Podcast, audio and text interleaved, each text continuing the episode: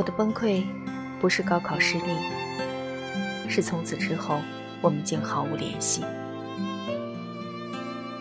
我的崩溃，不是几十万的债务，是回到房间里，灯泡突然闪烁而后的漆黑。我的崩溃，不是被偷的那部手机，是那个晚上我没赶上的末班车。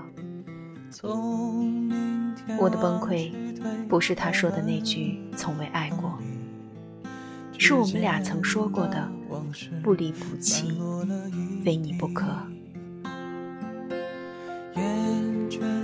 我好像很顽强，面对世界的打击，我倔强不屈服；我好像又很柔软，面对鸡毛蒜皮的小事。就留下了曾紧紧压在眼眶的泪水。没有人长久，没有人回忆。白白月光，